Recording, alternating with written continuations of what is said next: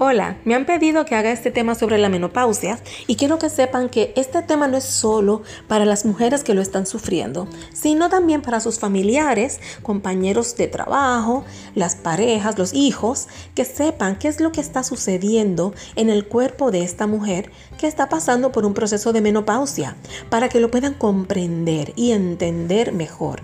Así que la menopausia se diagnostica después que lleva 12 meses sin llegarle la menstruación a la mujer y hay cambios hormonales y síntomas clínicos que ocurren en un periodo seguido en la menopausia y que frecuentemente se le llama climatérico o perimenopausia.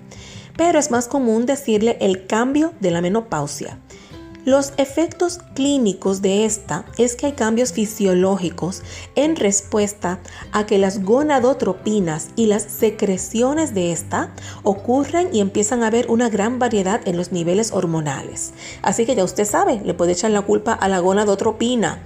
Entonces las hormonas de las mujeres con frecuencia van a ser que éstas experimenten los bochornos, que es esa cara roja y como si uno pasara una vergüenza, esa cara roja, calurosa, eso se llama los bochornos. En inglés se llama los hot flashes.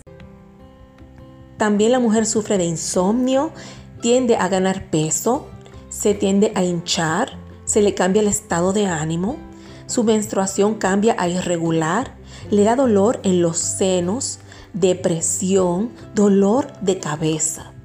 Así que mi gente, si usted está conviviendo con una persona con menopausia, por favor, tenga piedad que lo que está viviendo no es fácil y se está sintiendo bastante incómoda. Así como cada uno tiene consideración cuando una mujer está embarazada, también hay que tener mucha consideración con una mujer que está pasando por la menopausia. Estos síntomas son temporeros y puede comenzar hasta 6 años antes de que termine con su última menstruación y puede continuar por muchos años. Esto varía en cada mujer según esta progresa. Aquí lo que va ocurriendo es que se va perdiendo la respuesta del ovario para responder a las gonadotropinas. Por lo tanto, los síntomas afectivos, o sea, esos cambios de humor que crea la menopausia, por fin empiezan a irse. Según se va perdiendo la respuesta del ovario para responder a las gonadotropinas, por tanto, los síntomas afectivos o los cambios de humor que se crea con la menopausia empiezan a irse. Cuando se hace un examen pélvico se nota que hay pérdida de estrógenos porque el epitelio vaginal se pone más rojo, llevando a atrofia y volviéndose más con un color pálido. Pero ya estoy más adelante. Porque se reduce el número de capilares y la pared vaginal se vuelve además más fina. El útero se vuelve más pequeño y si alguna chica tiene fibroides, va a notar que tiene menos síntomas y a veces se reducen a tal punto que ya no se sienten. Puede ocurrir pérdida del tono muscular pélvico, que se manifiesta con un prolapso, o sea, una salida de los órganos reproductivos urinario. Es normal que cuando se hace pruebas de orina salga con un pH más bajo de lo normal, cambiándole la flora bacteriana y esto puede resultar en una picazón, ese picor que va a sentir que también hace que tenga un flujo que puede tener mal olor. Puede ser por estos cambios vaginales que resultan en dolor en el área genital, incluso desde antes de tener un encuentro sexual, pero también puede ocurrir durante o después del encuentro sexual. Para saber si una mujer está en menopausia se le hace una prueba de hormonas donde se busca un aumento del FSH, es decir, la hormona estimulante folicular o folículo estimulante para diagnosticar la menopausia. Entonces la variación cíclica del estradiol y de la estrona se va a observar. La tiroides no sufre ningún cambio. En cuanto a los cambios del endometrio, este se puede ver muy diferente. Desde puede ser con proliferación leve hasta atrófico. Y también puede suceder que no haya cambios secretores ni otros signos médicos. Bueno, pues aquí, en cuanto a la osteoporosis, tenemos que tener cuidado durante la menopausia. La pérdida de hueso acelera durante esta transición y continúa los primeros años después de esta terminar. Por eso las mujeres postmenopáusicas deben tratarse a largo plazo a menos que haya contraindicación a este tratamiento. En el presente se utiliza bifosfonatos moduladores selectivos de receptor de estrógeno, como por ejemplo el raloxifeno. Entonces se utilizan otros más, ese es un ejemplo. Y en cuanto a las terapias hormonales, o sea, de estrógenos, esta terapia se considera como segunda línea para el tratamiento de osteoporosis y no es la primera opción. Lo que se está buscando es tratar los cambios de la menopausia.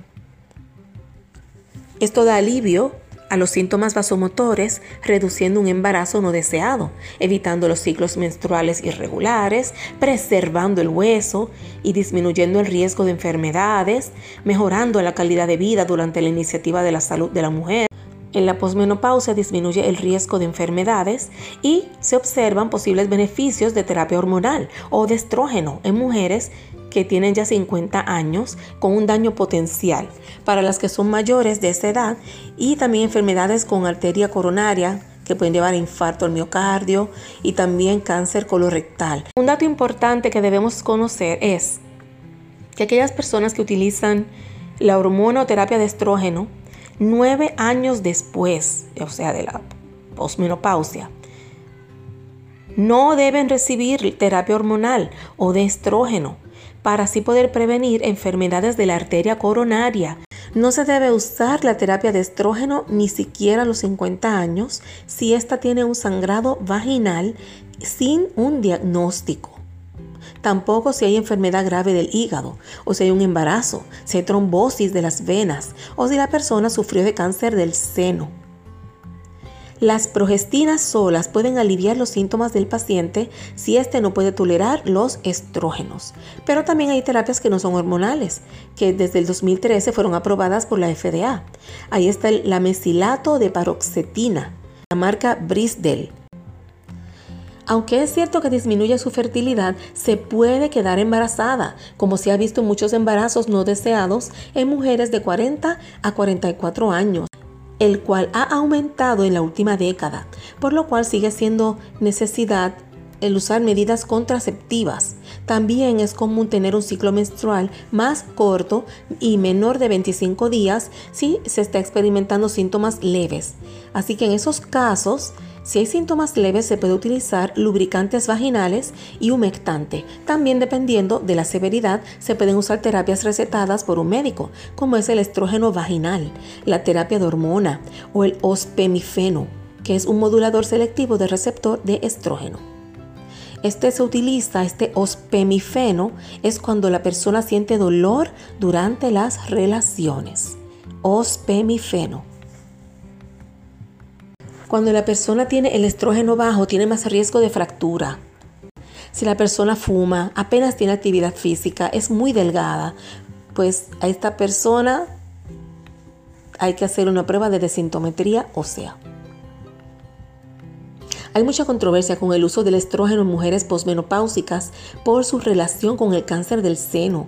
Además de lo mencionado, hay cambios en el sistema nervioso central que han causado mucha curiosidad. Hay pérdida de capacidades cognitivas.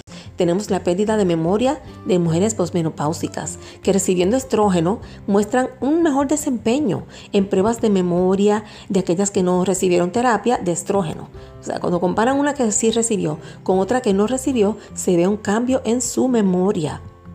También ha demostrado que puede ayudar a disminuir el riesgo de Alzheimer, o al menos que se tarde más en sufrirse. Pero ya una vez que la mujer tenga Alzheimer, la terapia de estrógeno no le va a hacer un cambio. Así que ya usted sabe, está a tiempo.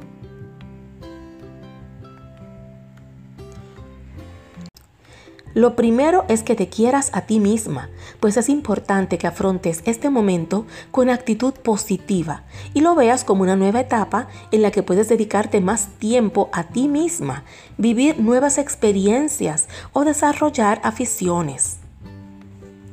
Si realizas ejercicio físico moderado de manera regular, esto produce beneficio cardiovascular, retrasa los trastornos y mantiene el peso a raya y los músculos fuertes. Tienes que luchar contra el sedentarismo, caminando al menos media hora de lunes a viernes, para que crees una costumbre. Además, mantener hábitos alimenticios saludables, pues hay una tendencia de que aumentes de peso y aparezcan dolencias, como son la hipertensión arterial y el colesterol alto. Así que baja las grasas saturadas y los azúcares simples, es decir, estar comiendo chuleta frita con arroz con habichuelas de cena no es la mejor opción, ya que debes empezar a cuidar esto. Debes evitar este tipo de alimentación y mucho menos después de las 6.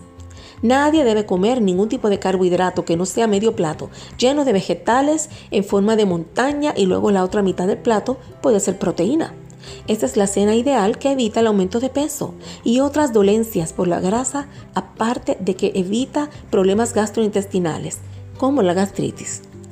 También hay que moderar el consumo de alcohol y café. Suelta el café, no bebas más de dos a tres tazas de café al día, tampoco de vino para que no intervenga esto con la rutina del sueño.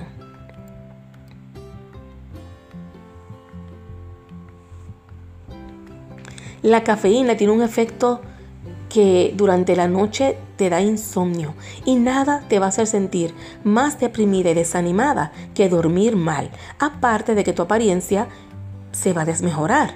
Entonces son demasiadas cosas a la vez, tu apariencia, tu falta de descanso, eso no te va a ayudar en nada a sentirte mejor y más positiva. Lo importante es buscar cómo mejorar y ver que esto no te lleve a deprimirte, pensando que es la vejez cuando no es la vejez, sino es tu falta de sueño. Pues hay mujeres de 50 años que se ven radiantes y compiten fácilmente con una de 20. Si no, pregúntenle a J-Lo. Así que a dormir. Reduce la sal en las comidas, porque la sal aumenta la tensión arterial, por lo que no debes abusar. Utiliza apio y hierbas aromáticas para que puedas darle sabor a tus comidas y así ve cortando la sal, el adobo. Ya eso no se debería ni utilizar, por lo menos el adobo. Es importante consultar con el médico y el farmacéutico para fomentar el cumplimiento terapéutico de tus medicamentos y por último, búscate la posibilidad de tomar isoflavonas de soya. Trata de ver si la isoflavona de soya te ayuda, aunque hay personas que hay que tener cuidado porque esto les cae mal, inclusive se pueden deprimir. Así que hasta aquí les dejo con este tema, espero que haya sido de su interés. Feliz día.